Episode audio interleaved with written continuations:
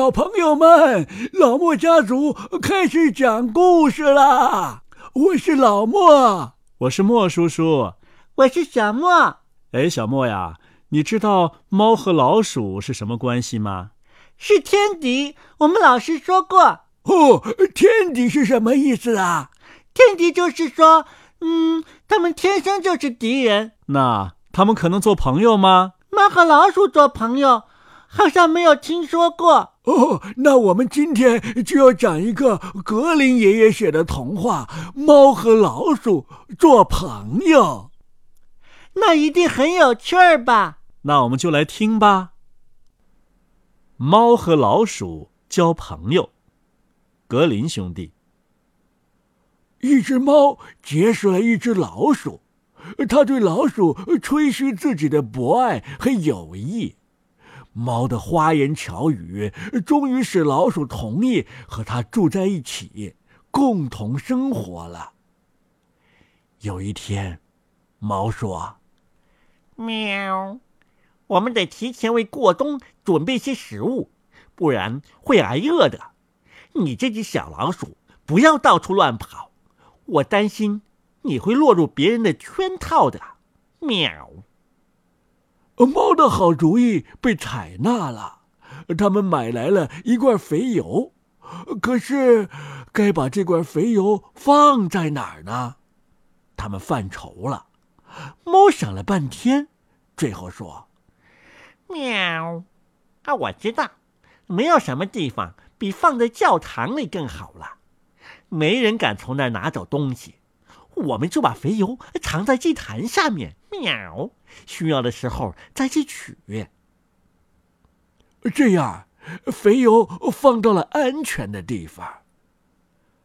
可是没多久，猫馋了，它想起那罐油就垂涎欲滴，便对老鼠说：“喵，小老鼠，我跟你说。”我表姐想请我去做教母，她生了个小儿子，一身白白的毛掺杂着几块褐色的花斑，我要抱它受洗礼。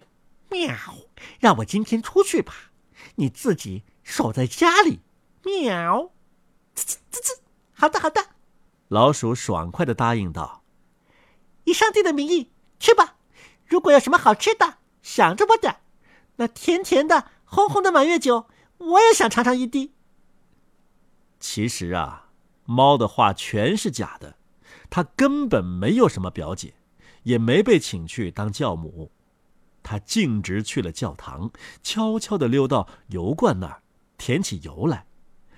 它舔呐舔呐，舔去了一层，然后它就在城里的屋顶上溜达。并借这个机会伸直身子，懒洋洋地躺在阳光下。每当他想起那罐油，就擦擦胡须，一直泡到天黑才回来。啊，你回来了！老鼠说：“今天一定过得很愉快吧？”喵，是的。猫回答：“哦，给孩子取了个什么名字啊？”老鼠问。去皮，喵！猫毫无表情的回答：“去皮。”老鼠叫了起来：“这可真是个稀奇古怪的名字！这名字在你们家族里常用吗？”喵！这有什么？猫说：“比起你的轿子叫什么偷面包渣，总强些吧？”喵！过了几天，猫又馋了，它对老鼠说。你还得帮帮我，自己留在家里干活吧。喵！我又被请去做教母了，因为那孩子的脖子上有一道白圈，我不能拒绝。好心的老鼠又同意了，可猫却从城墙后面溜进了教堂，把那罐肥油舔去了一半。喵！啊，再没有比自己独吃。更有味儿了。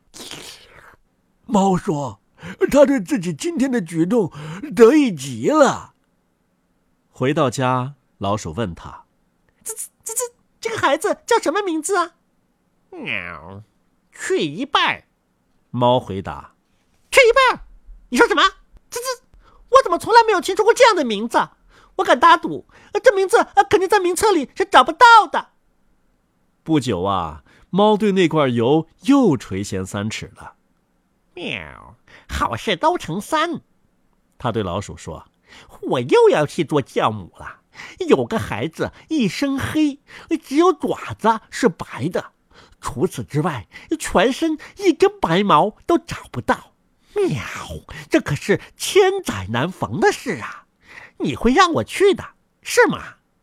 滋滋，去皮，去一半，尽是些莫名其妙的名字，让人弄不明白。”老鼠嘟哝着：“喵。”你就在家穿着你那深黑色的绒毛裙，拖着你的长尾巴，胡思乱想吧。白天不出门，不就干这个吗？喵。猫说。猫走后，老鼠在家打扫卫生，把屋子收拾的又干净又整齐，而馋嘴的猫把那罐肥油吃得一干二净。喵，这要全吃光了，才得以安宁。猫自言自语地说：“它吃得饱饱的，挺着圆鼓鼓的肚子，很晚才回家。”老鼠马上又问起第三个孩子的名字。“喵，这个名字你可能又不喜欢。”猫说：“嗯，它叫全光了。”喵，这是全光了。老鼠尖声叫了起来：“这这这名字！”简直太怪了！我从来没有听说过全光了，这是什么意思？他摇摇头，把身子一缩，去睡觉了。从这以后啊，再没有谁请猫做教母了。冬天到了，外面找不到吃的了，老鼠想起了他们的存货，便说：“走，猫，去取咱们保存的肥油吧，那东西味道一定不错。”喵！当然啦，猫回答说：“那味道就像你把细细的舌头伸出窗外时一样。”喵！他们一起来到教堂，钻到祭坛下面放肥油的地方。只见装油的罐子还在那儿，可是里面已经空了。滋！哇！老鼠说：“现在我算明白发生什么事了。这事儿暴露了吧？”你对我真够朋友的，你去做酵母的时候就把油全吃光了，先去皮，再去一半，然后，喵！别说了，猫吼道：“再说一句，我就连你也吃了，全光了。”几个字儿已经溜到了可怜的小老鼠的舌尖儿，刚一出口，猫就扑过去捉住老鼠，把它吞下去了。哎。你瞧瞧，在这个世界上，竟有这样的事儿。好了，小朋友们，格林爷爷的童话《猫和老鼠做朋友》就讲完了。嗯，看来天敌是不可能做朋友的。是啊，和自己的天敌做朋友，要吃不完的亏哟。可是，爷爷、爸爸最近有一部电影叫做《奇幻森林》，那里边有一个小朋友是由一只豹子和狼群养大的。嗯，他们怎么就可以做朋友呢？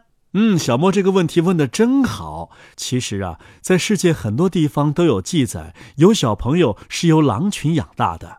真的？是啊。改天呢，爸爸带你去意大利的首都罗马，那是一个古老的城市。你知道这个城市怎么来的吗？嗯，不知道。哦，这个城市啊，有一座雕塑，就是在一匹母狼的肚子下边有两个小孩在吸奶啊！真的是奇幻森林的故事哦。传说当中啊，这两个小孩是被人装在摇篮里边扔掉的，他们顺水而下。被一只母狼捡到了，这只母狼啊，刚好丢了孩子，于是就把这两个孩子当成了自己的孩子，用狼奶啊把他们养大了。后来，这兄弟两个走出了森林，走向了人群，创建了罗马。后人就把这个故事啊用雕塑固定下来。那为什么狼就不吃这两个小孩呢？爷爷认为啊，因为人并不在狼的食物链的正下方，所以呢，狼没有直接把人吃掉。而且啊，这只狼正处在丢失了孩子的悲痛之中，就把这两个小孩当成了自己的。哦，我明白了，因为老鼠处在猫的食物链的。正下端，所以呢，他一口就能把小老鼠吃掉。嗯，爷爷说的呀，只是他自己认为的一个原因，具体的原因呢，我们还不是特别清楚。但是格林爷爷这个故事告诉我们要离你的天敌远一点儿，不要和造物主作对。好了，小朋友们，今天的故事讲完了，明天我们再见，晚安，再见。